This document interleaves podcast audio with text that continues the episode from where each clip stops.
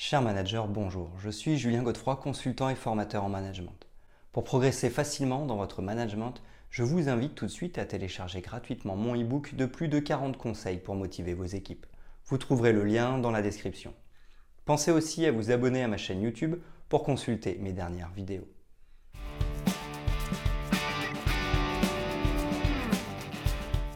L'autonomie dans le travail est une notion centrale.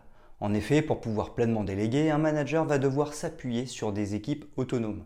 Et quoi de plus agréable pour un manager que des équipes qui savent faire leur travail et ont envie de le faire? Le CNRTL nous dit que l'autonomie est la faculté de se déterminer par soi-même, de choisir d'agir librement. Ainsi, des équipes autonomes agissent-elles librement en décidant par elles-mêmes ce qui doit être fait pour atteindre les objectifs? Le manager n'intervient donc plus pour dire ce que les collaborateurs doivent faire ou comment ils doivent le faire. Son rôle évolue lorsque les équipes deviennent de plus en plus autonomes. Il devient un soutien qui aide ses collaborateurs. Il se met au service de ses équipes pour s'assurer qu'elles puissent pleinement développer leur autonomie dans le travail. Voici selon moi les 7 leviers à actionner pour développer l'autonomie de ses équipes.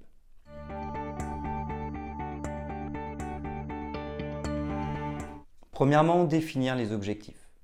Le premier enjeu pour développer l'autonomie dans le travail de ses collaborateurs est de s'assurer qu'ils aillent dans la bonne direction. Pour cela, il s'agira de définir des objectifs. Ainsi, les salariés auront-ils un cap? Pour définir les objectifs, quatre grandes méthodes existent. Ces méthodes découlent directement des quatre grands styles de management. La première méthode est directive. Ici, le manager décide de manière unilatérale des objectifs à atteindre. Le problème est que cette méthode ne favorise pas l'autonomie puisque c'est le manager qui décide. Ensuite, le manager peut utiliser le management persuasif. Dans ce cas, il va chercher à convaincre du bien fondé des objectifs. Les équipes, parce qu'elles auront compris le sens des objectifs, y adhéreront plus facilement. Le problème dans ce cas est que les objectifs découlent toujours de la volonté du manager. La troisième méthode, qui favorise l'autonomie des collaborateurs, est l'utilisation du management participatif. Avec cette méthode, le manager va animer ses équipes pour qu'elles définissent par elles-mêmes les objectifs. Il pourra, par exemple, leur demander leur avis ou organiser des groupes de travail. L'avantage est que les objectifs vont être décidés collectivement. C'est donc en autonomie au moins partielle que les objectifs seront définis. Enfin, il existe le management délégatif à 100%. Il consiste à laisser faire les équipes pour qu'elles s'auto-organisent dans l'élaboration des objectifs. Avant d'en arriver là, il peut être bon de commencer par un management participatif et d'appliquer progressivement les conseils suivants.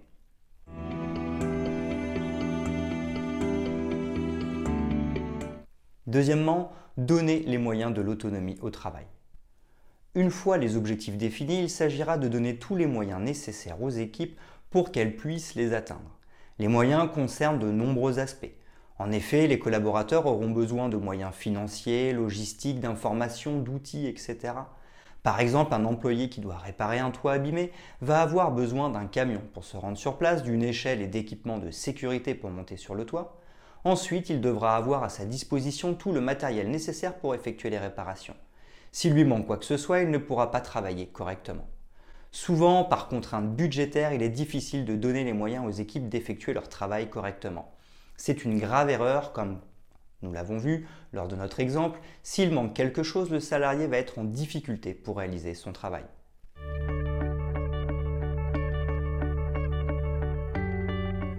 Troisièmement, former ses équipes pour développer l'autonomie dans le travail. Ensuite, il ne faudra jamais sous-estimer les besoins de formation que peuvent avoir les équipes. En effet, pour être pleinement autonomes, les collaborateurs vont avoir besoin de savoir-faire. Pour reprendre le dernier exemple, réparer un toit n'est pas donné à tout le monde. C'est un acte bien précis qui nécessite des connaissances ainsi que de la technique. Il faudra donc s'assurer que les salariés soient bien en mesure de savoir faire, mais aussi de savoir s'adapter en fonction des toits. En effet, il en existe de nombreux différents qui demandent à chaque fois une technique particulière. La formation doit donc débuter dès l'intégration du collaborateur et ceci tout au long de sa carrière. Ainsi pourrons-nous nous assurer d'avoir des équipes pleinement capables de faire leur travail et de s'adapter à tout type de situation.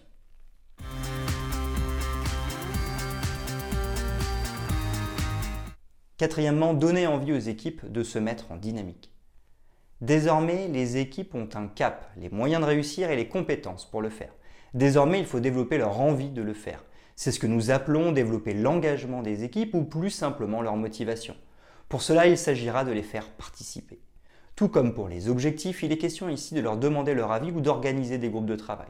En effet, parce que les équipes seront sollicitées, elles seront dans un premier temps valorisées.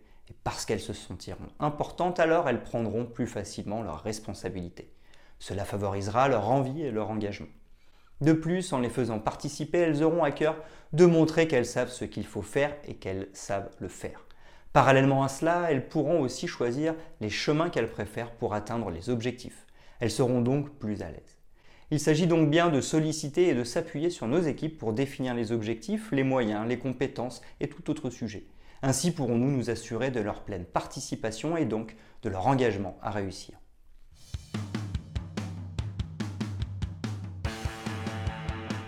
Cinquièmement, donner de la confiance pour développer l'autonomie dans le travail. Les équipes savent où elles vont, ont les moyens, les compétences et l'envie de le faire. Maintenant, nous allons pouvoir les laisser faire de manière autonome. Il va donc être nécessaire de donner de la confiance. La confiance commence par une prise de décision. Nous allons décider de leur faire confiance. Ensuite, parce que nous tiendrons nos engagements et que les équipes en feront de même, la confiance se renforcera au fur et à mesure. Si nous avons encore des difficultés à laisser nos équipes en toute autonomie, nous pourrons commencer par déléguer de petites tâches. Ensuite, au fur et à mesure des bons résultats, nous pourrons alors donner des responsabilités de plus en plus importantes.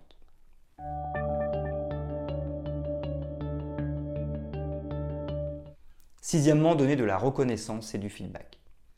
Une fois que les équipes travailleront en autonomie, le manager devra prendre du recul. Il ne sera plus dans le faire, mais bien dans le faire faire. Le manager devra s'assurer qu'à chaque instant, les équipes aient bien un objectif, les moyens, les compétences, l'envie et la confiance pour réussir. Il pourra même s'appuyer pleinement sur ces équipes en leur demandant si elles ont bien tout ce qu'il leur faut. Mais il devra aussi les guider pour s'assurer que tout se déroule au mieux. Pour cela, il pourra leur donner de la reconnaissance lorsque le travail aura été terminé et qu'il aura été bien fait. Ce sera l'occasion de valoriser les équipes et de leur signifier qu'elles ont bien agi. Il pourra aussi leur donner du feedback sur ce qu'il a apprécié, mais aussi sur ce qui pourrait être amélioré selon lui. Ce sera l'occasion de faire progresser ses collaborateurs. Toutefois, la reconnaissance et le feedback n'ont pas besoin d'être donnés à chaque fois pour des situations identiques. En effet, c'est très important au début pour ancrer les bons comportements et les bonnes pratiques, par la suite, il s'agira de normaliser. Pour cela, il sera nécessaire de réduire, puis d'abandonner la reconnaissance et le feedback. Non seulement ils ne seront plus utiles, mais surtout ils risqueraient de rendre exceptionnel quelque chose qui ne l'est plus. Parce que les équipes ont l'habitude de faire cette tâche ou ce travail, alors elles n'ont plus besoin de reconnaissance.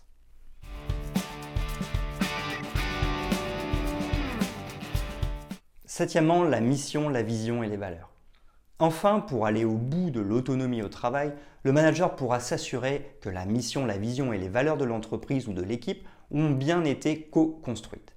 En effet, c'est grâce à ces éléments que les équipes auront pleinement les conditions de leur autonomie. En effet, la mission du groupe ou de l'entreprise est la raison d'être de leur travail. Pourquoi allons-nous au travail tous les jours?